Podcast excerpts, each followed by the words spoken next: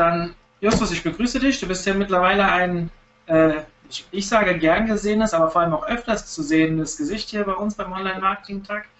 Ähm, Gibt es jetzt ein zweites Seminar, äh, Webinar bei uns? Und, beziehungsweise das dritte. Das erste haben wir ja zweimal gemacht und auch wiederholt, weil, so eine, weil, die, Leute, weil die Aufnahme nicht funktioniert hat und die Leute danach gefragt haben.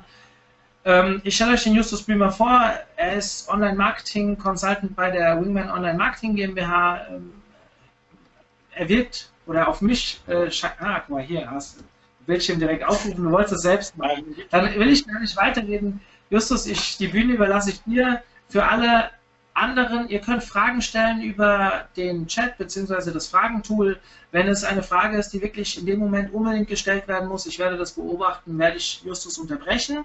Wenn das nicht nötig ist, werden wir die Fragen alle zum Ende machen. Da mich ein paar Personen gefragt haben, wie lange das ungefähr dauert, also mal grundsätzlich, wir nehmen das Ganze sowieso auf und ihr könnt das später auch im Club dann, in unserem Club, ich schreibe nachher die URL in den Chat, ähm, auch euch im Nachgang nochmal anschauen, wenn ihr es wirklich nicht vollständig gucken könntet. Aber wir haben ungefähr eine Stunde anberaumt, je nachdem, wie viele Fragen dann auch danach kommen, sollte das eigentlich soweit passen. Damit wir nicht noch mehr Zeit verlieren, Justus, die Bühne gehört dir. Ich freue mich drauf. Vielen Dank, Mario. Ähm, auch vielen Dank für die Einladung, dass ich hier ähm, nochmal bei äh, euch ein Webinar halten darf. Dieses Mal nicht über interne Verlinkung, wie wir es letztes Mal hatten, sondern über das Thema Accelerated Mobile Pages. Ähm, extrem aktuell, weil da gerade äh, beinahe täglich die Neuigkeiten ähm, zu rauskommen in den einschlägigen Google-Blogs äh, und den entsprechenden Projektseiten zu dem AMP-Projekt, denn so nennt es sich ähm, und ist äh, einerseits aus inhaltlicher Sicht für SEO relevant, andererseits aber auch äh, aus technischer Sicht. Und deswegen ähm, halte ich auch das Webinar heute und äh, kann da so ein bisschen meinen Fokus ausleben, den ich hier bei Wingman Online habe. Das ist nämlich vor allen Dingen die technische Optimierung. Die technische Suchmaschinenoptimierung ähm, haben wir auch beim äh, interne Verlinkungswebinar schon gehabt, ähm, dass ich meistens große bis sehr große Websites analysiere und dementsprechende Crawling-Aufgaben auch ähm, habe und äh, dementsprechend große Strukturen auswerte und ähm, die Betreuung übernehme von den technischen Implementierungen. Äh, und dazu gehört im Endeffekt auch AMP, und äh, alles, was dazugehört, eine solche AMP-Version einer Website einzuführen. Genau, darüber hinaus beschäftige ich mich sonst noch relativ viel mit Webanalyse und ähm, der Implementierung von der Webanalyse, also die technische Umsetzung ähm, über die unterschiedlichen Tools hinweg. Und manchmal mit JavaScript im Allgemeinen, was sowohl clientseitig als auch serverseitig eine ganze Menge Arbeit abnehmen kann für viele Sachen. Ähm, aber springen wir direkt in das Thema rein mit der Frage, was ist denn überhaupt AMP? Und dann hole ich mal ein bisschen aus, warum AMP überhaupt entstanden ist. Ähm, aus solchen Fällen zum Beispiel haben wir hier chicagotribune.com, ähm, die mir spontan eingefallen sind als eine der Seiten, die extrem viel Werbeeinblendungen auf der Seite haben. Hier haben wir 49 unterschiedliche Tracker, also ob das jetzt Werbeeinblendung ist oder ein Webanalyse-Tool, ähm, ist erstmal völlig unabhängig davon, aber jeder dieser 49 Tracker produziert eigene HTTP-Requests auf der Seite, produziert Ladezeitenverzögerung und ähm, zuletzt, nicht zuletzt auch die ähm, ja, Prozessorbeanspruchung, die der Browser dann produziert durch diese ganzen Tracker. Das äh, mag auf dem Desktop noch häufig in Ordnung sein. Ihr könnt das übrigens selber nachvollziehen, wenn ihr euch das Browser-Plugin Ghostery installiert, habe ich unten in der Präsentation auch immer noch mal verlinkt. Ihr könnt die Slides dann, ähm, glaube ich, auch runterladen im Nachhinein. Der Mario wird die, glaube ich, auch online stellen. Dann könnt ihr die Links einfach rauskopieren und müsst ihr nicht abtippen. Ghostery prinzipiell sehr empfehlenswertes Browser-Plugin, nimmt einem viel Arbeit ab. Wenn wir dieselbe Logik die ein Chicago Tribune, wie wir es eben gesehen haben, auf den Desktop ausrollt, für Mobile übernehmen, dann haben wir das Problem, dass die Leitungen, die wir da haben, und wir sitzen ja häufig mit dem Smartphone in der U-Bahn bei schlechtem Empfang, ähm, dass wir dann in dramatische Probleme kommen, dass Websites nicht laden, dass Leute unzufrieden sind, dass ähm, sie die Seite dann dementsprechend wieder zumachen und insgesamt weniger Content konsumieren, als sie eigentlich könnten oder gerne würden. Und ähm, das ist so das einschlägige Zitat von ampproject.org, wo die, ja, die zentrale Anlaufstelle für das ganze AMP-Thema verortet ist. ähm, dass einfach für die meisten Nutzer sogar, würde ich sagen, ähm, mobile Content, äh, mobiler Content-Konsum extrem umständlich ist, wegen dieser ganzen Einblendung. PageSpeed ist jetzt nichts Neues. Google versucht das schon seit langer, langer Zeit immer weiter zu forcieren und die Leute, in dem Fall die Website-Betreiber, dazu zu bringen, ihre Seiten dahingehend zu optimieren, dass sie einfach schneller sind, möglichst wenig Overhead produzieren, und äh, den Content einfach schnell ausliefern. Also Googles Philosophie seit Anfang an, seit sie den einfachen Suchschlitz veröffentlicht haben, im Gegensatz zu ihrer Konkurrenz, die selbst äh, werbebelastete Suchmaschinen waren, die vollgeklatscht waren mit Bannern, wo Google relativ äh, minimalistisch daherkam. Also Ladezeit ist schon seit April 2010 ein offizieller Ranking-Faktor. Ich habe euch die entsprechenden Artikel aus den äh, Blogs unten verlinkt. Dann kam PageSpeed Online ein Jahr später dazu. Das war der Vorgänger von PageSpeed Insights, was jetzt eigentlich jeder kennt wahrscheinlich von euch mit diesem äh, Prozentwert, der einem sagt, wie schnell oder PageSpeed optimiert die Seite ist, zumindest so grob. Ähm, und dann im Oktober 2012 Not PageSpeed, ein Servermodul, was man in Anführungsstrichen nur installieren muss und ähm, die Seite wird um bestimmte Implementierungen bereichert, die die Seite schneller machen. Also es gibt eine ganze Menge ähm, Lösungen schon, die von Google direkt angeboten werden, um Seiten schneller zu machen. Ähm, lustige, lustige Idee von Google, die ich jetzt vor kurzem erst gefunden habe, ist, ähm, dass sie äh, in ihrem internen Style Guide, also für ihre eigenen Google-Produkte, ähm, eine Regelung drin haben, dass optionale HTML-Tags auf jeden Fall weggelassen werden sollten. Und dazu zählen auch Head- und Body-Tags. Also das, was eigentlich auf mindestens 99 Prozent aller Seiten so eingebaut ist, ähm, empfiehlt Google, zumindest für seine eigenen Produkte, wegzulassen. Denn tatsächlich wird es nicht gebraucht. Also in normalem HTML ähm, werden Head- und Body-Tags nicht benötigt. Komischerweise bei AMP dann tatsächlich doch wieder. Aber ähm, nur so als Beispiel, wie weit Google geht, um äh, auch noch das letzte Byte an PageSpeed-Optimierung und Ladezeit zu verhindern. Das hat aber alles nichts, äh, nichts gebracht. Google war immer unzufrieden mit dem Status der PageSpeed-Implementierung, mal so internetweit gesehen. Und ähm, der Fall, den wir jetzt aktuell bei den meisten Seiten haben, ist, wir haben eine Desktop-Seite und wir haben eine mobile Website. Also äh, in dem Fall von Site Online ist das Ganze ähm, responsive gelöst, dass wir ein und dieselbe Codebase haben und je nachdem, wie breit der Browser ist, wird das entsprechend gerätemäßig angepasst. Mit Mobile meine ich hier und mein Google auch in der Allgemeinheit Smartphones. Also Tablets lassen wir da aus der Betrachtung erstmal raus. Das Problem dabei ist, wir ähm, haben einerseits die, dieselbe Codebase, was ein Vorteil ist, weil man keine extra Version, keine M-Punkt-Variante der Seite anbieten muss, ähm, aber man teilt sich eben auch die ganzen Lasten solange man nicht wirklich sehr granular aufteilt, was wird in Mobile geladen und was wird in Desktop geladen. Und das ist gar nicht so einfach, beziehungsweise das ist extremer Mehraufwand, der dafür die Programmierer produziert wird, den die meisten Unternehmen einfach nicht haben und nicht aufbringen können.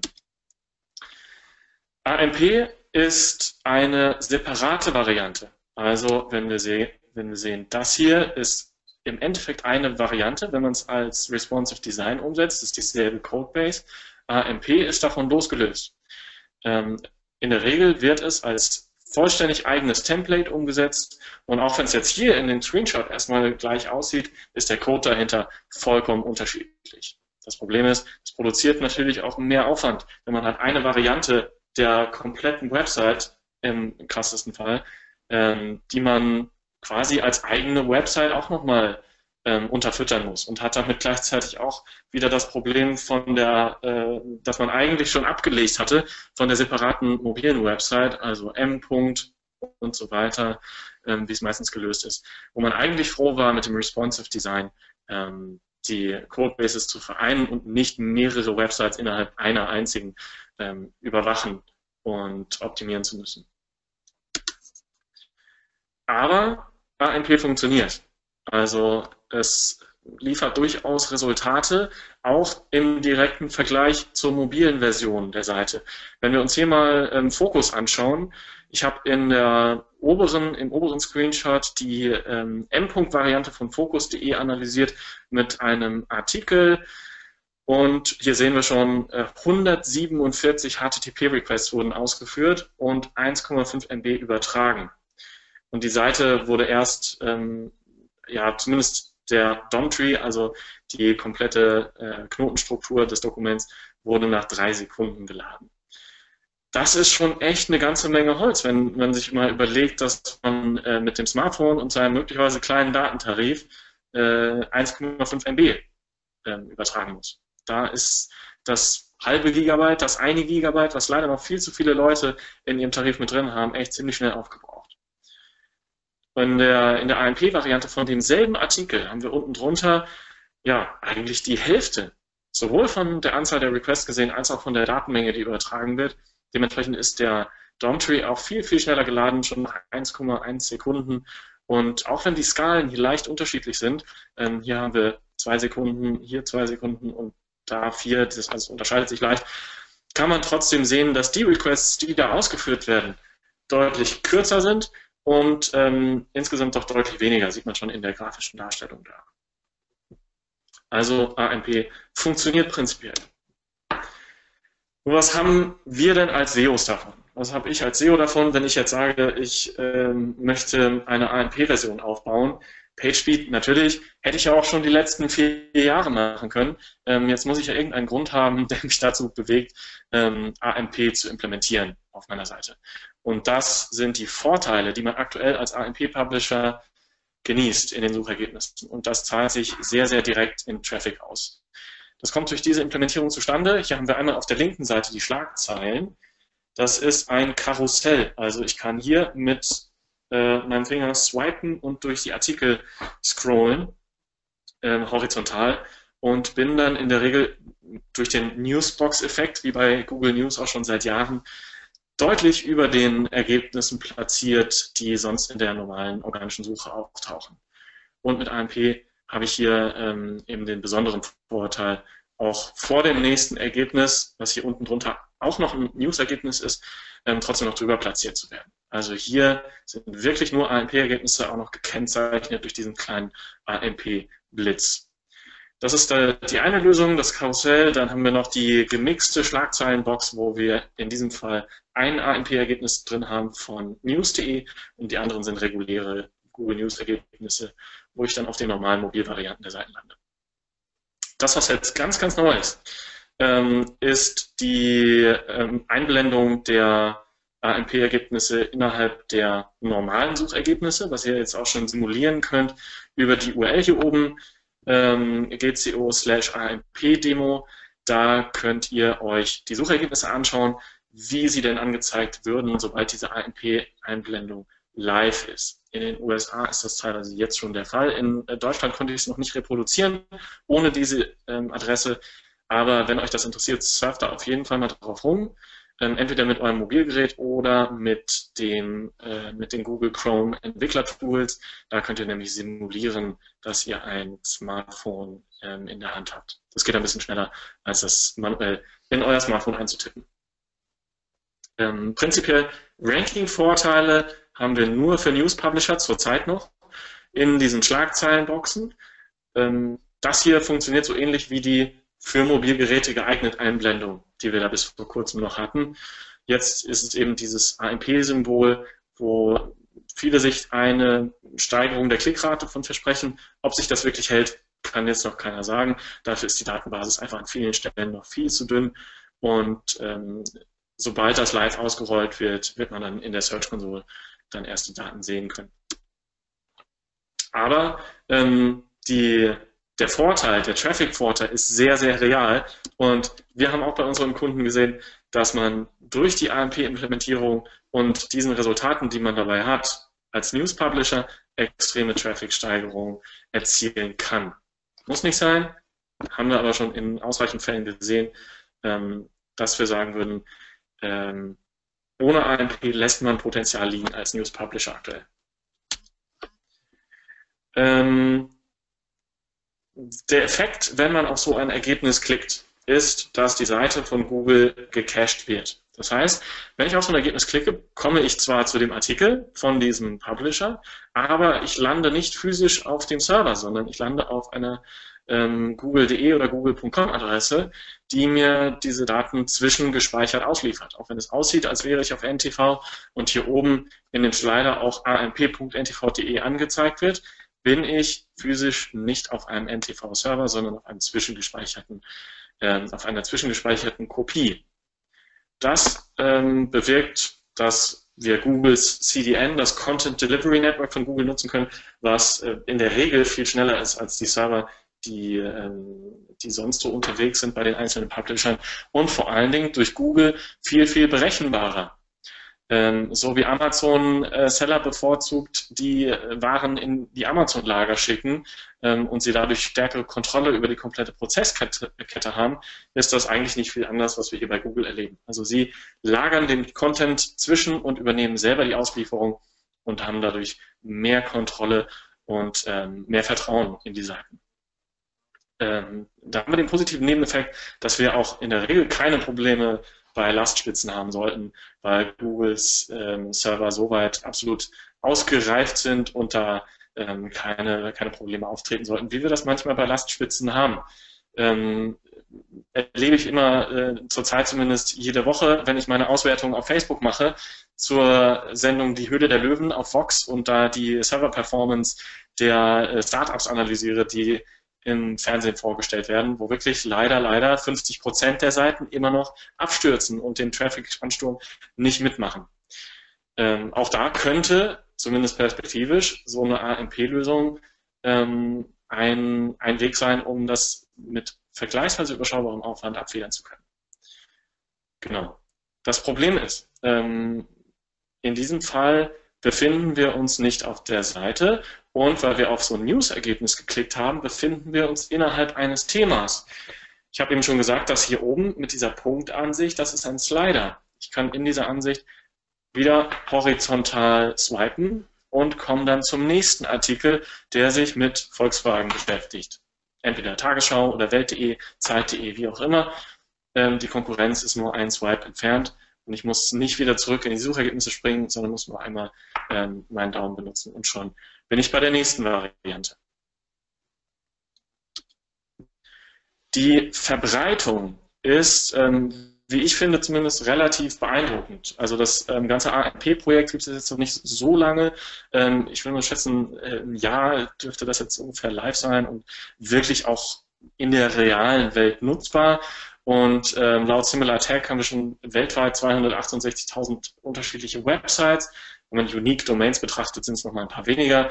Aber hier die Steigerung von ähm, über 4%, die bezieht sich auf den Vormonat. Also ähm, es gibt zurzeit eine ganze, ganze Menge Seiten und äh, Unternehmen, die AMP tatsächlich implementieren.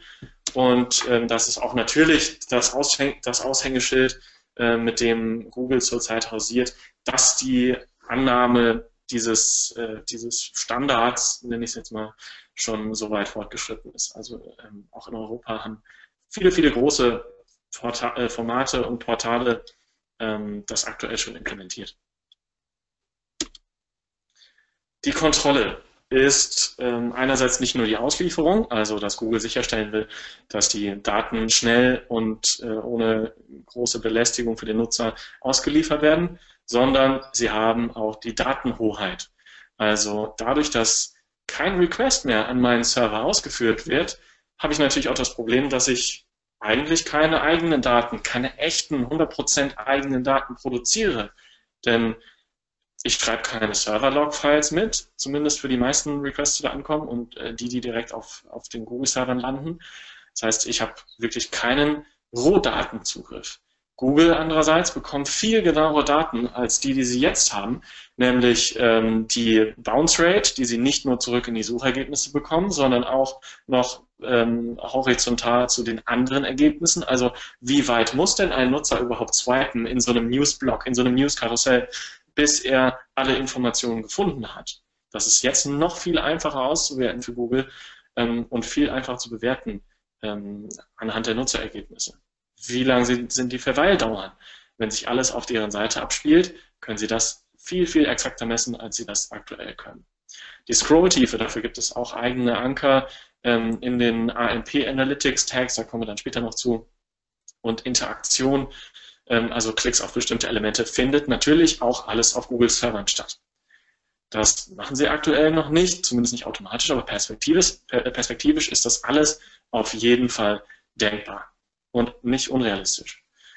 Ähm, Datenexklusivität ist natürlich auch ein Thema. Google hat viel, viel Kon äh, Kon Konkurrenz, vor allen Dingen von Facebook, die ihr eigenes Konkurrenzprodukt auch zu AMP, zu den Accelerated Mobile Pages gelauncht haben. Facebook Instant Articles. Sieht fast genau aus, äh, fast genauso aus. Wenn ihr mal durch Facebook euch durchscrollt, dann seht ihr manchmal Artikel-Teaser, die in der rechten oberen Ecke so ein kleines Blitz-Icon haben.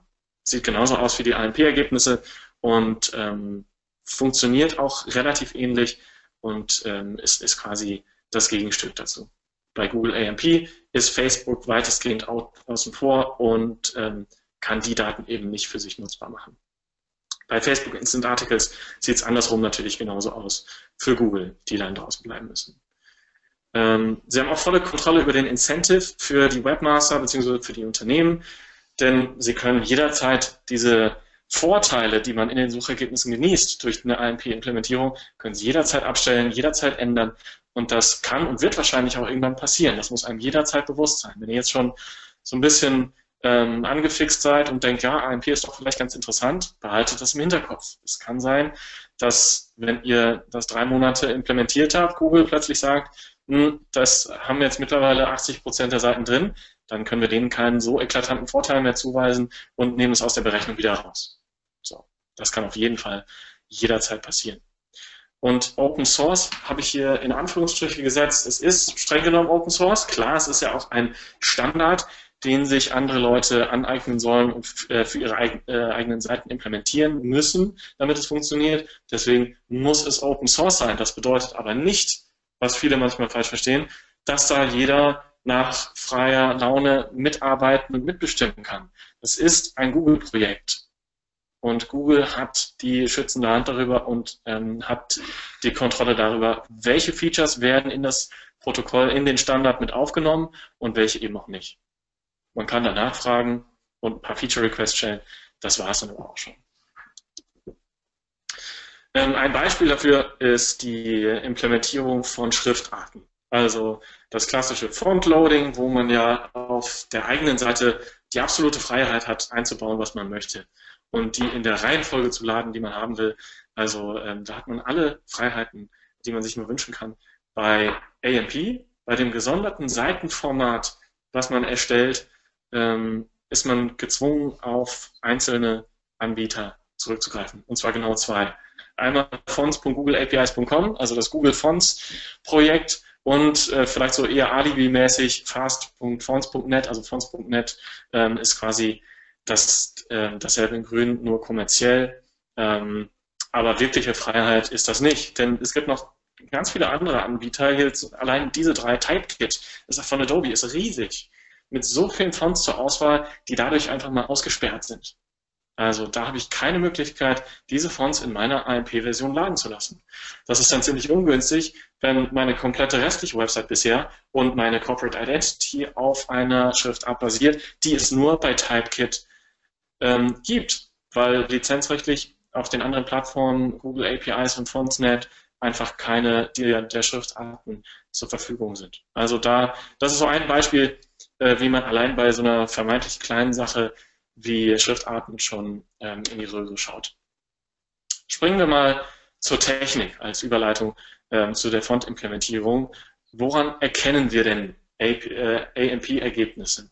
Äh, AMP-Ergebnisse. Ähm, wenn wir den Quelltext einer Seite aufmachen, dann sieht das so aus, wenn es eine AMP-Variante ist.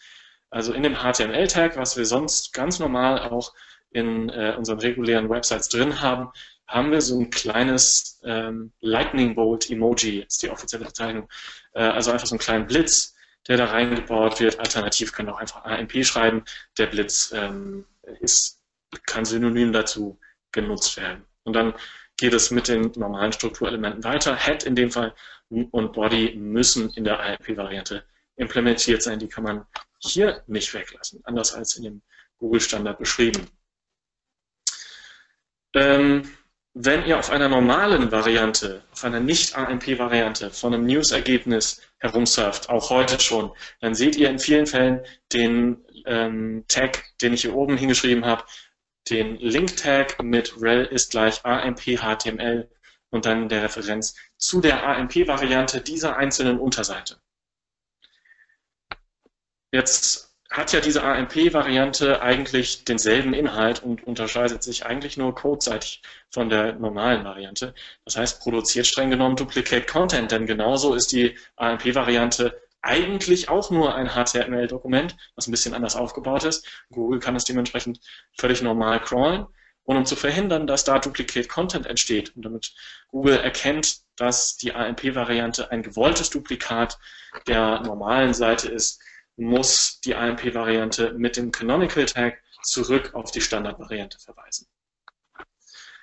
Wenn ihr jetzt ähm, relativ modern unterwegs seid und sagt, wir haben wenig Altlasten, wir können uns ähm, eigentlich völlig auf AMP einlassen und brauchen gar nicht so viel Werbeimplementierung wie die ganz großen, ähm, wie die ganz großen Portale, dann spricht nichts dagegen, auch ein AMP-Only-Format anzubieten. Also AMP ist ganz normales HTML und man braucht keinen ähm, Spezialbrowser, um das irgendwie anzeigen zu können.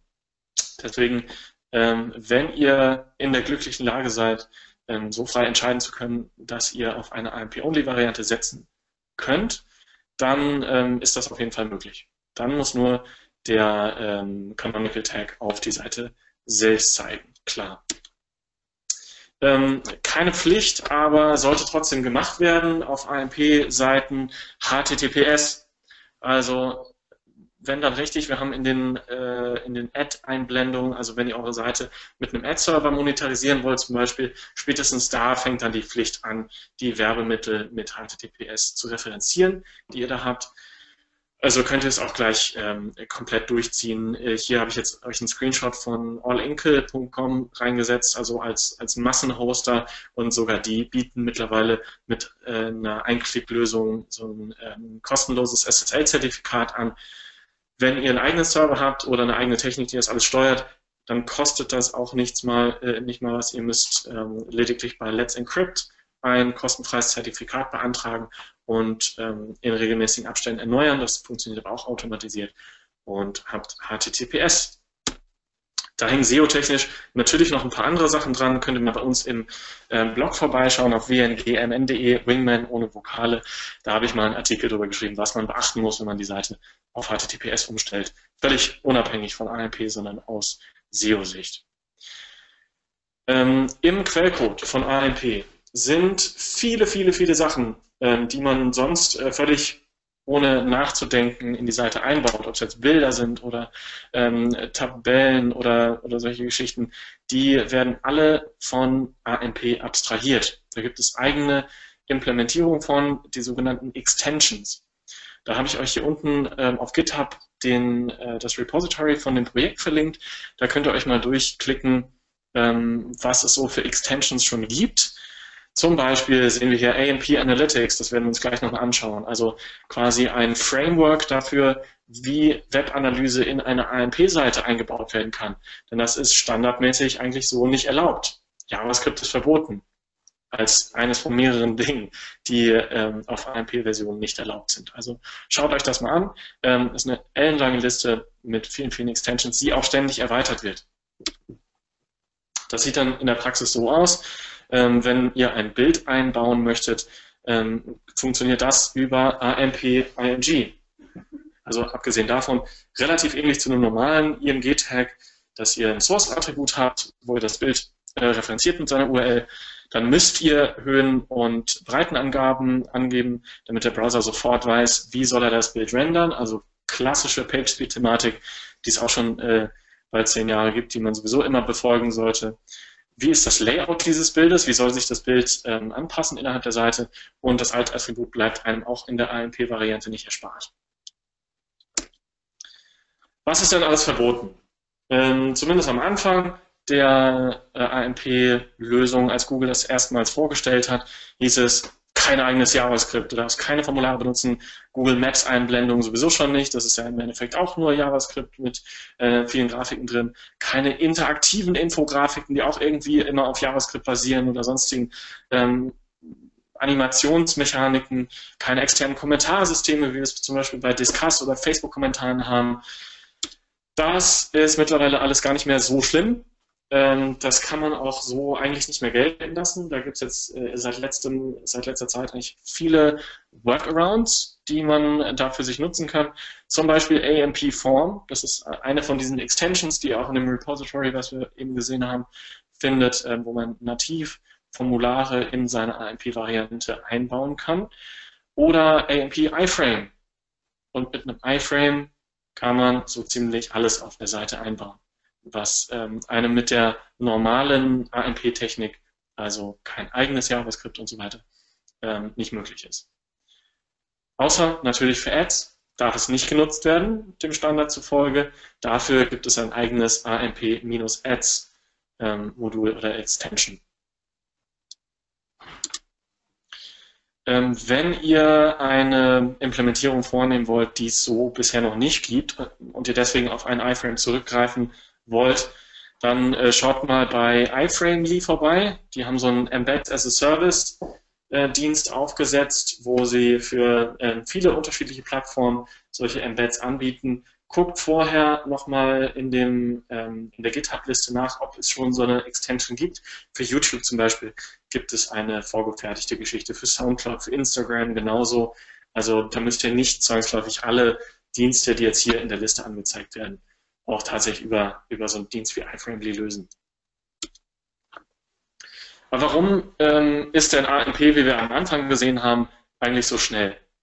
Was sorgt denn dafür, dass die Ladezeit so dramatisch verringert wird? Wir hatten da jetzt 50 Prozent in dem Beispiel von, von Focus.de und ähm, allen voran fängt es an mit, den, mit der Pre-Party sozusagen, ähm, wo mein Kollege Michael auch mal einen Artikel bei uns im Blog darüber geschrieben hatte, wie ihr das auf eurer Seite völlig unabhängig von AMP auch implementieren könnt. Ähm, die bestehen aus Pre-Connect, Pre-Fetching und Pre-Rendering. Pre-Connect oder die ganze Pre-Party bedeutet eigentlich, dass Sachen vom Browser erledigt werden, bevor der Nutzer überhaupt die dazugehörige Aktion ausgeführt hat. Also bevor er auf den nächsten Artikel geklickt hat, wird schon die Verbindung zum Server aufgebaut. Die Daten werden zum großen Teil schon vorher runtergeladen, bevor der Nutzer überhaupt auf den Artikel geklickt hat. Ähm, und Pre-Rendering ist dann das, das Extremste von allen, dass der Artikel wirklich schon gerendert wird, dass der Browser die Darstellung schon vorberechnet, bevor der Artikel überhaupt angezeigt wird. Damit, wenn er angezeigt wird, das Ergebnis sofort da ist und ähm, eine Ladezeit von null dem Nutzer suggeriert wird und er total zufrieden ist. Ähm, JavaScript wird komplett asynchron ausgeführt. Äh, das heißt, es blockiert nicht den Ladefluss der Seite, sondern wird da komplett rausgenommen und es wird geladen, wann es geladen wird. Also es darf keine Abhängigkeiten der Seite geben, die auf JavaScript basieren. Der Content muss unabhängig vom JavaScript geladen werden. Inline CSS, das heißt, ähm, das CSS wird nicht ausgelagert in eigene Dateien, wo wir teilweise auch echt krasse Extreme haben auf äh, vielen Seiten, dass die Style Sheets in 30, 40 unterschiedliche Dateien gepackt werden. Das ist hier ähm, verboten bei einer AMP-Variante. Da muss alles CSS ohne weiteren Dateiaufruf in das HTML gepackt werden und auch maximal 50 Kilobyte davon. Damit kommen die meisten Seiten aus. Viele überschreiten sie leider trotzdem, ähm, unabhängig von AMP. Die Ressourcen werden stark priorisiert, also es wird ähm, ja, Lazy Loading ist das im Endeffekt, dass alles above the fold, was der Nutzer ohne zu scrollen sieht, dass das viel, viel früher gerendert wird als alles andere. Also da priorisiert ähm, AMP quasi automatisch per Zwang. Da kann man dann keinen Einfluss mehr drauf nehmen. Die ähm, Animationen, die CSS3 mittlerweile bietet, ähm, sind in vielerlei Hinsicht verboten ähm, und ausschließlich Hardware-beschleunigte Animationen sind erlaubt. Und ähm, das sind gar nicht mal so viele. Also das ist ein sehr kleines Arsenal an Effekten, ähm, die man da bei AMP nutzen darf, einfach aus der Prämisse, dass Smartphone-Prozessoren ähm, relativ schwach sind im Vergleich zu Desktop-Geräten und natürlich auch wieder dann äh, stromfressend sind, je nachdem, wie viele Animationen da abgespielt werden.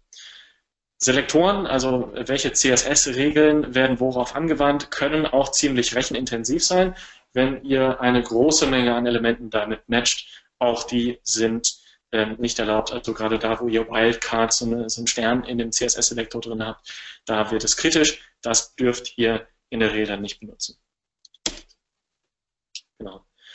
Ähm, nehmen wir mal an, ihr habt jetzt äh, euch überlegt, ihr möchtet eine AMP-Variante eurer Seite aufbauen, dann müsst ihr die natürlich auch debuggen und validieren, denn die Standards sind extrem streng und Google wird eure AMP-Variante nur dann in den Suchergebnissen entsprechend aufnehmen und berücksichtigen, wenn sie denn validiert. Und dazu benutzt ihr den Chrome-Browser mit den Chrome-Entwickler-Tools, ähm, die da automatisch vorinstalliert sind. Das ist jetzt kein extra Plugin, die sind ähm, immer drin. Da könnt ihr dieses kleine Mobil-Icon hier anklicken und bekommt dann diese Ansicht, diese Smartphone-Ansicht, die simulierte und könnt hier über dieses Dropdown-Menü auch noch auswählen, welches Smartphone-Modell euch denn da nun simuliert werden soll. Wenn ihr dann Raute Development ist gleich 1 an die URL anhängt, als äh, Sprungmark quasi, erkennt der Browser, erkennen die Entwicklertools da automatisch, dass ihr die AMP-Variante debuggen wollt und dann bekommt ihr hier entsprechend das Validierungsergebnis angezeigt mit Fehlermeldungen, falls denn welche vorhanden sind. In dem Fall tagesschau.de, auf diesem Artikel sehen wir AMP Validation Successful, also da ist alles erfolgreich. Es muss auch nicht immer bedeuten, dass ein, äh, eine Warnung gleich eine negative Validierung nach sich zieht. Ähm, da werden auch Warnungen angezeigt, die erstmal kritisch sind, aber noch nicht zum Ausschluss führen. Ähm, ich habe euch hier mal zwei Beispiellinks reingepackt, wenn ihr AMP implementieren wollt und WordPress oder Drupal benutzt. Da ähm, gibt es fertige Plugins für, die natürlich bei weitem nicht perfekt sind, sondern die absolute Standard-Minimal-Variante von AMP implementieren. Ich habe das in meinem eigenen Blog auf justusblümer.de mal eingebaut und ähm, das, das sieht dann so aus, also total äh, das Basic Layout, wo jetzt keine äh, großartigen Designelemente übernommen werden. Das ist wiederum die Krux, dass es wirklich eine komplett separate Seitenvariante ist, um die ihr euch vollständig getrennt kümmern müsst. Also AMP bedeutet im Regelfall doppelten Aufwand je nachdem, für welche und wie viele Templates innerhalb eurer Seite ihr das umsetzen wollt. AMP ist eigentlich nur halb so sinnvoll ohne die schematische Auszeichnung. Also ähm, auch wenn das aktuell für viele Google News Publisher funktioniert, dass sie ohne großartige schematische Auszeichnung in der Newsbox damit ranken, ist das langfristig ähm, doch eher Pflicht als Kür. Also wenn wir mal uns das Zitat anschauen, was jetzt vor ein paar Tagen rausgekommen ist auf den, ähm, im Google Webmasters Blog, dann sehen wir, dass auf jeden Fall noch dieses Jahr weitere Formate in diese Suchergebnisse kommen. Aktuell haben nur News Publisher und auch nur Google News Publisher davon einen Vorteil, wenn sie AMP implementieren. Aber wenn E-Commerce, Entertainment, Rezepte und Ereignisse zum Beispiel auch ähm, einen, einen Vorteil in den Suchergebnissen bekommen. Spätestens dann wird es auch echt dringend Zeit, da nachzuziehen, wenn man denn den komplett möglichen Traffic auf die Seite ziehen will. Und da haben die meisten von uns einfach keine Wahl, sondern müssen, ähm, müssen zusehen, dass sie die Implementierung vornehmen, um mithalten zu können. Also, geht auf schema.org, auch völlig unabhängig von AMP, und sorgt dafür, dass eure strukturierten Inhalte, die ihr auf der Seite habt, auch strukturiert ausgespielt werden mit dem passenden Schema.org Schema. Das ist in den meisten Fällen Artikel, Newsartikel oder Blogposting. Also wenn ihr einfach eine statische Inhaltsseite habt und ähm, wenn ihr sowas wie E-Commerce-Inhalte, Rezeptseiten oder so weiter habt, dann schaut euch auch die an. Es gibt schema.org slash recipe ähm, slash event, also wo ihr dann ähm, solche datenbasierten Inhalte, datenbasierte statische Inhalte wirklich auch maschinenlesbar auszeichnen könnt. Macht das am besten über JSON-LD, da spart ihr euch langfristig ein bisschen ähm, Nerven mit, weil es einfach am lesbarsten ist. Und mittlerweile auch von Google die empfohlene Variante. Wie gesagt, das Thema völlig unabhängig von AMP. Ähm, schaut euch das an, aber spätestens mit AMP wird es zur Pflicht. Ähm, auch da nochmal ein kleiner Exkurs für die Techies unter euch. Wenn ihr AMP habt, noch als weitere externe Seite oder so halbexterne Seite, etwas, was an eure, euer Portal dran gebaut ist, dann werdet ihr auch, auch da zwangsläufig Probleme haben. Auch die beste Technikabteilung, der beste Programmierer macht mal einen Fehler oder irgendwas funktioniert ähm, unerwarteterweise nicht so, wie es sein soll. Deswegen testet, automatisiert auch eure AMP-Variante ähm, mit Testomato habt ihr dann eine wunderbare Möglichkeit, automatisch bestimmte HTML- und Strukturelemente auf der Seite ständig monitoren zu lassen. Und ähm, wenn es um das Thema Tracking und andere Abfragen und so weiter geht, ähm, dann könnt ihr das mit einem eigenen Unit-Testing-System auch überprüfen in regelmäßigen Abständen. Das läuft dann lokal bei euch auf dem Rechner oder zentral auf dem Server über einen Chrome-Job mit ähm, Casper.js und ähm, den Testing-Frameworks, die ich euch hier verlinkt habe. Ähm, nur so als kleiner Software-Tipp. Jetzt wollt ihr natürlich auch wissen, ähm, wenn ihr eure AMP-Variante implementiert habt, wie viel Traffic dann da wirklich ankommt. Was bringt euch das in der Praxis? Und dafür gibt es Analysemöglichkeiten. Also das hier sind die offiziell unterstützten Anbieter, die in dem AMP-Analytics äh, in, in, der Extension schon voreingestellt sind, die da ähm, von Haus aus supported werden. Vor allen Dingen natürlich ähm, Comscore, Analytics, IVW und WebTrack sind äh, hierzulande wahrscheinlich die, die am meisten genutzt und gebraucht werden auch. Ähm, das ist natürlich dann auch Googles Aufgabe, die Anbieter zu unterstützen, die in der Branche tatsächlich benötigt werden und ohne IVW, äh, WebTrack und Analytics geht da, geht da in der Regel nichts. Deswegen haben sie sich da relativ früh die Mühe gemacht, für diese Implementierung zu sorgen. Das funktioniert auch tatsächlich sehr gut, ähm, insbesondere bei Google Analytics. Klar, wieder das eigene Produkt wird natürlich am stärksten gepusht. So sieht die Implementierung aus, wenn man ein Standard Google Analytics Page View Tracking auf der Seite implementiert. Wie gesagt, diese Extension AMP Analytics und dann kommt ähm, auch wieder so ein JSON-Markup, das ähm, einfach nur zur De Definition da ist, was soll denn wohin getrackt werden. Wir haben die ganz normale ähm, Google Analytics ID, also in welche Property soll das getrackt werden und dann was soll getrackt werden. In dem Fall der einfache Page View.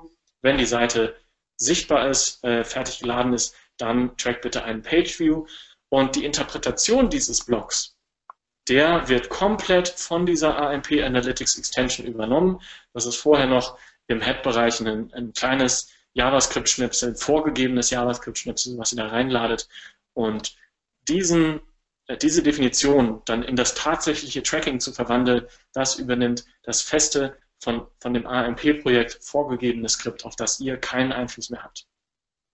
Trotzdem, bei Google Analytics sind die Möglichkeiten relativ vielfältig. Ihr könnt benutzerdefinierte Dimensionen ähm, mittracken. Also wenn ihr auf euren Artikeln zum Beispiel den Namen des Autors oder den, ähm, das Veröffentlichungsdatum als Dimension mitschreibt, dann habt ihr auch mit AMP die, die volle Möglichkeit dazu. Nur solche eigenen Lösungen wie der Google Tag Manager zum Beispiel, der sowas ja eigentlich sehr, sehr bequem macht, den könnt ihr auf der AMP-Variante natürlich nicht nutzen. Dafür gibt es keine eigene Lösung, denn ähm, sogar der Tag Manager, der sonst häufig als PageSpeed steigerndes Tool verkauft wird, äh, ist für AMP schon wieder zu langsam und ähm, ein zu ja, äh, Overhead-artiges Skript. Der ist da nicht erlaubt. Ereignisse könnt ihr genauso tracken. Äh, für Klicks oder für, für Scroll-Events gibt es auch eigene Implementierung. Also ihr müsst euch nicht nur auf das Visible, was wir hier sehen, als Trigger verlassen. Ähm, so als ja, Erfahrungswert, wie, wie wir das bisher bei unseren Kunden gelöst haben, da ähm, ist es durchaus möglich, das in dieselbe Hauptproperty zu tracken. Wenn ihr eine zentrale Google Analytics Property habt, in die eure Daten einlaufen, dann könnt ihr den AMP-Traffic da durchaus genauso reinschieben. Ähm, oder wenn ihr mehrere, wirklich die absolute Trennung haben wollt, dann könnt ihr das durchaus auch in mehrere Properties aufteilen, braucht dann natürlich aber zwei Requests. Also da müsst ihr dann zwei Google Analytics IDs festlegen. Hauptproperty und einmal eine separate AMP-Property. Wichtig ist aber nur, dass ihr die Trennung zwischen dem regulären und dem AMP-Traffic nicht verliert, denn sonst habt ihr einfach überhaupt keine Möglichkeit mehr im Nachhinein zu bewerten, wie viel Traffic hat euch die Einbindung gebracht oder ähm, verliert ihr da möglicherweise sogar Nutzer. Das ist natürlich genauso möglich, dass ihr eure ähm, Bounce Rate da erhöht, weil es für die Nutzer einfach viel leichter ist abzuspringen oder ähm, dass ihr in der AMP-Variante bestimmte Fehler gemacht habt, die einfach zu negativen Nutzersignalen oder zu einer negativen Entwicklung allgemein führen. Da empfehlen wir entweder einen Filter zur Umwandlung der AMP-URL in einer separaten Datenansicht. Das heißt, wenn ihr in der URL ein slash AMP drin habt für eure AMP-Version, dann ähm, legt einen Filter an in einer separaten Datenansicht, damit ihr keine Daten verliert, keine Rohdaten und wandelt die URL entsprechend um. Ähm, oder setzt die reguläre URL als DL-Parameter. Das bedeutet, sorgt dafür, dass tatsächlich nur eure normale Nicht-AMP-URL weggetrackt wird, aber setzt dann gleichzeitig eine benutzerdefinierte Dimension auf AMP damit ihr trotz identischer URL im Tracking im Nachhinein sehen könnt, war das jetzt AMP-Traffic oder war das kein AMP-Traffic. Einfach um es im Nachhinein noch ähm, auswerten zu können. Zur Not, wenn das alles äh, nichts hilft, die fertigen Implementierungen, die euch da angeboten werden, dann äh, gibt es noch so ein Tracking-Pixel, was ihr einbinden könnt. Da könnt ihr entweder euer eigenes System, falls ihr eins habt, ähm, anbinden oder äh, irgendwelche exotischeren Tools, für die es keine eigene Implementierung gibt oder wahrscheinlich auch nicht geben wird, dann ähm, habt ihr das als, als Workaround, sofern dann das Tool, was ihr nutzt, auf so einem Pixel basiert. Die Frage der Monetarisierung, das ist natürlich auch extrem wichtig. Also ich brauche den Traffic nicht auf die Seite zu holen, wenn ich ihn nicht äh, versilbern kann im Endeffekt. Deswegen gibt es, ist das eigentlich eine der weiter, weit entwickelsten Bestandteile der, ähm, der ganzen AMP-Library. Da gibt es extrem viele Extensions bzw. extrem viele Bestandteile in der AMP-Add-Extension, die da unterstützt werden. Also mit diesen Ad-Servern und das ist die komplette Liste, die aktuell unterstützt wird, damit werden wohl die meisten Lösungen abgedeckt sein. Wenn nicht, habt ihr an der Stelle Pech gehabt, denn eine andere Möglichkeit zur validen Implementierung von Ads gibt es nicht, außer natürlich, Ihr schleift das über euren eigenen Server und habt da eine reguläre Einbindung über ein Image-Tag, was in einem Link drin steckt und macht das ganze Tracking serverseitig bei euch. Das geht natürlich, aber ähm, das ist auch wieder mit doch vergleichsweise hohem Aufwand verbunden. Deswegen ist das die Liste, mit der ihr in der Regel arbeiten müsst ähm, und darauf hoffen müsst, dass das für euch ausreicht. Ähm, die Paywall-Thematik wurde von Google auch schon von Anfang an mitbedacht, dass das eines der ähm, kritischen Elemente sein wird. Ähm, es gibt dafür eine AMP Access Extension, die dafür sorgt, dass ihr den Zugriff auf ähm, eure Seite dementsprechend einschränken könnt. Aber bevor ihr das implementiert, schaut euch das sehr, sehr gründlich an und lasst auch eure Techies draufschauen, denn da müsst ihr wirklich eure eigene Paywall oder euer Paywall-System, was ihr von extern vielleicht eingekauft habt, das muss mit diesem AMP Access, ähm, mit dieser Extension funktionieren. So, und das ist, funktioniert dann wie eine API, denn auch euer eigenes System bekommt den Nutzer dann nicht wirklich zu sehen. Es wird kein echter Request-Line abgefeuert, sondern diese AMP Access Extension wird immer als Proxy dazwischen funktionieren und Google übernimmt die Erkennung des Nutzers. Jetzt sind wir auch schon leicht über die Dreiviertelstunde drüber, deswegen nur noch so als Fazit. Überlegt euch, bevor ihr euch ja, AMP näher anschaut, wie viele Plattformen wollt ihr denn innerhalb des nächsten Jahres, der nächsten zwei, drei Jahre unterstützen? Und wie viel könnt ihr unterstützen? Monetär und äh, arbeitsressourcentechnisch, denn jede weitere Variante, und davon gibt es eine Menge, muss von irgendwem entwickelt gemonitort und im schlimmsten Fall repariert werden, wenn irgendwas kaputt geht. AMP ist nur eine von extrem vielen Plattformen, auf die ihr da ein Auge haben müsst. Facebook Instant Articles kann genauso wichtig sein, je nachdem, wie euer Unternehmen und eure Seite ausgerichtet ist, ähm, was da eure größere Zielgruppe ist, ob ihr eher social-lastig unterwegs seid oder ähm, den Traffic eher über, über die Google-Suche ranzieht. Facebook Instant Articles, ähm, auch darüber könnte man nochmal ein eigenes Webinar machen, ähm, ist äh, ein ähnliches System, was nochmal einen eigenen Feed braucht, um vernünftig zu funktionieren. Und ähm, auch diese vier Varianten, die wir jetzt im Endeffekt haben, sind noch lange nicht alles. Also äh, Feedly, Flipboard, Google Kiosk, ähm, Apple News. Das sind alles eigene Systeme, die mit eigenen Datenquellen bedient werden müssen, wenn sie denn voll ausgeschöpft, aus, ausgeschöpft werden sollen. Und ähm, auch wenn ihr vielleicht bisher jetzt noch nicht auf dem Schirm habt, schaut sie euch an. Also es gibt genug Seiten, die mit Flipboard mehr Traffic generieren als mit ähm, ihren AMP-Ergebnissen in der Google News Suche. So, das ähm, sind, sind diese viel beschworenen alternativen Suchsysteme, von denen alle reden. Ähm, bei Feedly und bei den anderen sieht es nicht viel anders aus. Also überlegt euch das vorher. Ähm, Im Prinzip ist AMP keine gute Idee, wenn ihr mich fragt. Denn es ist ein Standard, Standard, der vom Standard abweicht. Mit HTML hat man alle Möglichkeiten, die PageSpeed-Vorteile, die man, ähm, die, in P, die in AMP zum Zwang werden, kann man auch wunderbar schon so umsetzen in der normalen HTML-Variante. Deswegen gibt es eigentlich keine Notwendigkeit für AMP und ähm, eigentlich ist es nur ein separates System, was ähm, wieder dran gebaut wird und eigentlich mehr Komplexität schafft, als, ähm, als es behebt. Trotzdem werden die meisten von euch keine Wahl haben. Wir haben häufig auch keine Wahl, als äh, AMP zu empfehlen und äh, unsere Kunden dementsprechend zu beraten, wie sie AMP einsetzen sollten. Ähm, denn es ist volatil, also die Vorteile können sich jederzeit ändern und ähm, man verzichtet einfach auf eine Menge Selbstbestimmtheit, auf eine Menge Daten. Aber wer aktuell so viel News-Traffic haben will, wie möglich ist, der kommt an AMP nicht vorbei. Ähm, was ihr trotzdem machen solltet, ist Schema.org einzubauen. Wie ich gesagt habe, ähm, das, das lohnt sich völlig unabhängig von AMP oder nicht AMP und testet AMP. Also, und wenn es nur auf einer kleinen einzelnen Seite ist, ähm, wo ihr dann mal analysiert, funktioniert das, wie viel Aufwand ist das denn, wie viel muss ich aus meinem HTML rausstreichen, um das äh, in eine vernünftige, valide AMP-Variante zu bringen. Und ähm, ja, probiert es aus, so viel Aufwand ist es nicht, wenn ihr das nicht direkt für eure komplette Website implementiert. Es reicht auch, das nur für euer News-Template zu umzusetzen zum Beispiel oder nur für, für einen bestimmten für einen bestimmten Teil, wenn ihr einen Shop betreibt, dann könnt ihr das auch nur für euren Blog umsetzen. Es muss nicht immer direkt auf die komplette Domain gehen. Und ähm, dann danke ich euch, dass ihr das Webinar angeschaut habt und dass ihr so lange durchgehalten habt. Und dann hat Mario vielleicht schon ein paar Fragen von euch eingesammelt.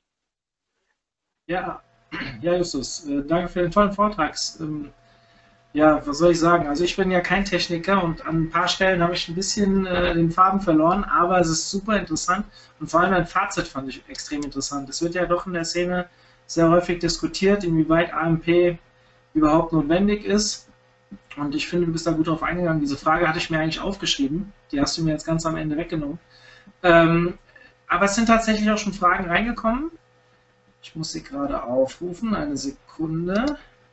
Und zwar, wie kompatibel ist AMP mit der Einbindung von Werbung eines Vermarkters? Hast du da Erfahrung? Ähm, prinzipiell ziemlich kompatibel. Also solange dein äh, Vermarkter ähm, einer von denen hier in der Liste ist, ist das kein Problem. Wenn nicht, dann ist es ein Problem. Du kannst keine ähm, Unterstützung über den iFrame erwarten, das, das entspricht dann nicht dem Standard und deine Seite würde nicht äh, validieren, beziehungsweise spätestens wenn da mal jemand manuell drauf schaut, würde es Probleme geben. Also wenn dein, ähm, dein Vermarkter hier in der Liste aufgeführt ist oder die Technik, die da genutzt wird, dann funktioniert. Ansonsten ja nicht. Ja. Ähm, ganz kurz, ich mache meine Kamera aus. Es scheint Probleme zu geben mit der Bandbreite hier. Ähm, ich bin aber weiter da und stelle die Fragen weiter.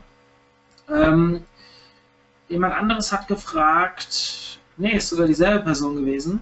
Ähm, kannst du mal ganz kurz in vielleicht zwei Sätzen konkretisieren? Was macht AMP für Nicht-News-Seiten spannend, die bereits über einen guten Page-Speed verfügen?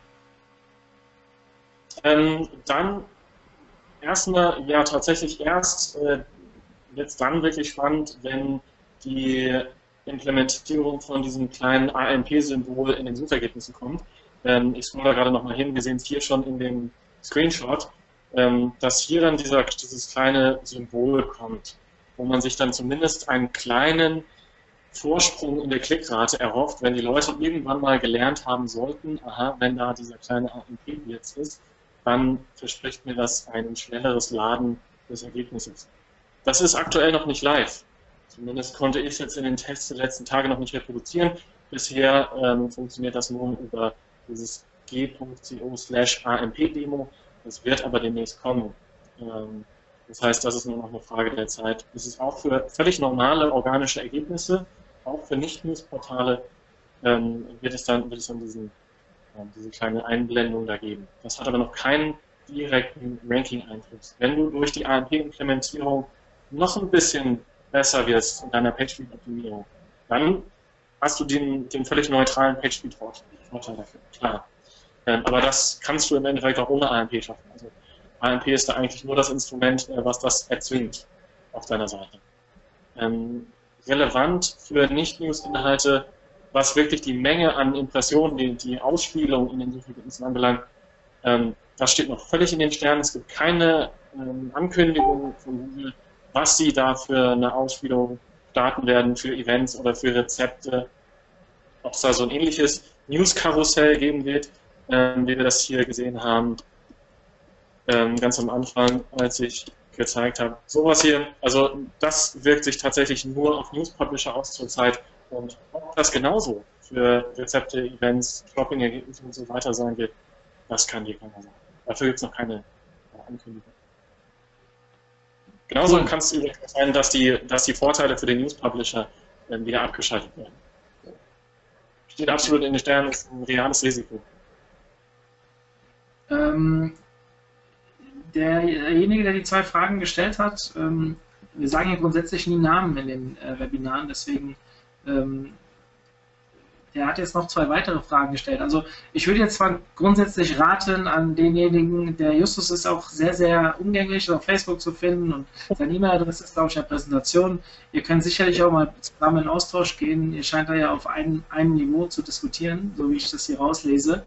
Ähm, ich lese eine Frage trotzdem nochmal vor. Ist AMP nicht ein Feind von dem Wert PI pro Visit? Ähm, du meinst möglicherweise wegen dieser Implementierung hier, dass es so einfach ist, wegzuswipen, äh, beziehungsweise wenn wir die, äh, so eine Einbindung wie hier, wie hier auf NTV haben, dass wir kein Hauptmenü haben oder keine echte Möglichkeit, den Artikel wieder zu verlassen. Ja, dann schon. Ähm, das haben wir teilweise auch schon bei unseren Kunden in den Statistiken gesehen. Dann musst du dir auf jeden Fall ähm, Lösungen überlegen, wie du das bekämpfen kannst. Also wenn der Artikel wirklich nur so aussieht und du darunter keine anderen ähm, Link-Elemente mehr hast, um den Nutzer weiter auf deiner Seite zu halten, dann stimme ich dir absolut zu, dann ähm, hast du deutlich weniger PIs pro, Visit, als das vorher der Fall war. Denn so, ähm, wie wir es hier zumindest im Abschnitt sehen, hat der Nutzer keine andere Möglichkeit, als entweder rechts zu swipen oder nach oben zu scrollen, hoffentlich, um am Ende des Artikels noch eine Linkbox zu sehen, die ihm dann weitere passende Artikel vorführt, die möglicherweise interessieren. Aber so wie das jetzt hier gelöst ist, ja, wahrscheinlich haben wir da relativ wenige PIs pro Visit. Deswegen biete dem Nutzer, genauso wie du es auch auf einer anderen, äh, auf der regulären Seite machen würdest, ähm, vernünftige Linkenmodule an, um ähm, um, sich, um ihn auf der Seite zu halten, so damit er eben nicht ähm, einmal swiped und direkt beim Konkurrenten ist. Ja. Ja, cool. Ansonsten, was, was alle Leute eben äh, bezüglich Fragen, ihr könnt mich natürlich gerne jederzeit auf allen möglichen Kanälen kontaktieren. Am einfachsten ist meistens Facebook. Ähm, ansonsten fügt mich da hinzu. Ich poste doch meistens ähm, so halbwegs interessantes Zeug, wenn es irgendwie um Technik und äh, technische Optimierung, SEO, Online-Marketing im Allgemeinen geht. Und äh, schreibt mir da eure Fragen gerne, auch wenn ihr die jetzt noch nicht ähm, unbedingt im Kopf habt, falls euch bei der Implementierung irgendwas auffällt, ähm, wo ihr jetzt noch, noch nicht sofort durchsteigt, sagt einfach Bescheid. Dann ähm, kommen wir dann auch damit. Ja, ich, ich möchte euch darin bekräftigen. Also ich, ich bin ja mit, Face, mit äh, Justus auf Facebook verknüpft und ähm, bin auch Höhle des Löwen-Gucker, du hast es kurz erwähnt. ähm, Finde ich ganz spannend. Ich bin nicht Techniker, habe ich eben schon mal gesagt, ähm, habe da nur rudimentäre Kenntnisse und ähm, dafür haben wir andere hier in der Agentur, die das machen. Aber ähm, ich muss sagen, das ist sehr, sehr interessant, was Justus da so loslässt und auch sehr spannend, so parallel, wenn man das auch so ein bisschen verfolgt. Ich kann euch das nur anraten. Ähm, ich glaube, das ist nicht verkehrt, wenn man sich für diese technischen Themen interessiert, sich mit Justus zu verknüpfen. Justus, ich möchte mich bei dir bedanken. Die Stunde ist jetzt so vorbei. Ähm, das Thema Facebook Instant Articles, ich habe es vernommen, das diskutieren wir zwei nochmal, ob das vielleicht doch nochmal interessant wäre. Ich glaube, das könnte mehrere interessieren. Die ganzen Lobeshymnen, die hier im Chat eingegangen sind, die lese ich dir jetzt nicht vor, vielleicht kopiere ich sie mal raus und schicke sie rüber. Ähm, es war wieder sehr toll, es hat Spaß gemacht. Für alle nochmal, das Webinar wurde aufgezeichnet. Ähm, wir werden es wahrscheinlich am Montag im Club online stellen. Die URL ist im Chat rumgeschickt worden. Ansonsten gibt es von meiner Seite nur zu sagen, wir haben in naher Zukunft diverse Webinare im Angebot. Zwei sind schon online, in den nächsten zwei Wochen finden die statt. Ähm, wir haben da ein äh, weiteres Thema im Bereich Content Marketing. Da geht es vor allem, ist sehr, sehr interessant für Search Metrics User. Ähm, dann äh, haben wir auch ein Affiliate-Thema. Das ist genau das Thema, was beim OMT 2016 vom Markus Kellermann vorgestellt wurde. Das konnten wir damals, also wir haben ja alle Vorträge aufgenommen bei der Konferenz und stellen die online. Ähm, dieser Vortrag ist aus technischen Problemen, aufgrund technischer Probleme hat das nicht funktioniert, genau wie Justus damals mit seinem Webinar an unserem äh, Webinartag. Das ist das zweite Mal, dass das passiert ist und deswegen halten wir das einfach nochmal als Webinar und ihr könnt dann alle daran teilnehmen. Ich glaube, das wird ganz interessant für diejenigen, die sich im Bereich Affiliate Marketing äh, gerade so im Anfangsstadium, also welche Fehler sollte man nicht machen, ähm, werden dort besprochen. Ansonsten, wir haben ganz viel in der Planung. Ich glaube, wir haben mit unserem Social Media Day, der im November kommt, der noch nicht online ist. Ende November werden wir einen Social Media Webinartag machen. Ähm, ich glaube, es kommen auch 10 bis 16 Webinare in den nächsten zwei Monaten, die alle kostenlos sind. Also ähm, addet uns auf Facebook, auf Twitter, was auch immer. Ihr werdet dort auf dem Laufenden gehalten. Und wir suchen noch weitere. Wenn einer von euch Bock hat, mit uns ein Webinar auf die Beine zu stellen, könnt ihr mich jeder mal, jederzeit kontaktieren. Und wir finden sicherlich einen coolen Zeitpunkt, ein cooles Thema, um das hier zu präsentieren. Ja, sonst fällt mir nichts mehr ein. Justus, vielen Dank. Ich wünsche euch allen ein schönes Wochenende. wiederkommen durfte. Und äh, ich, ich sage einfach mal, wir sehen uns beim nächsten Webinar. Cool. Ich freue mich drauf. Danke, bis dann. Ciao. Ciao.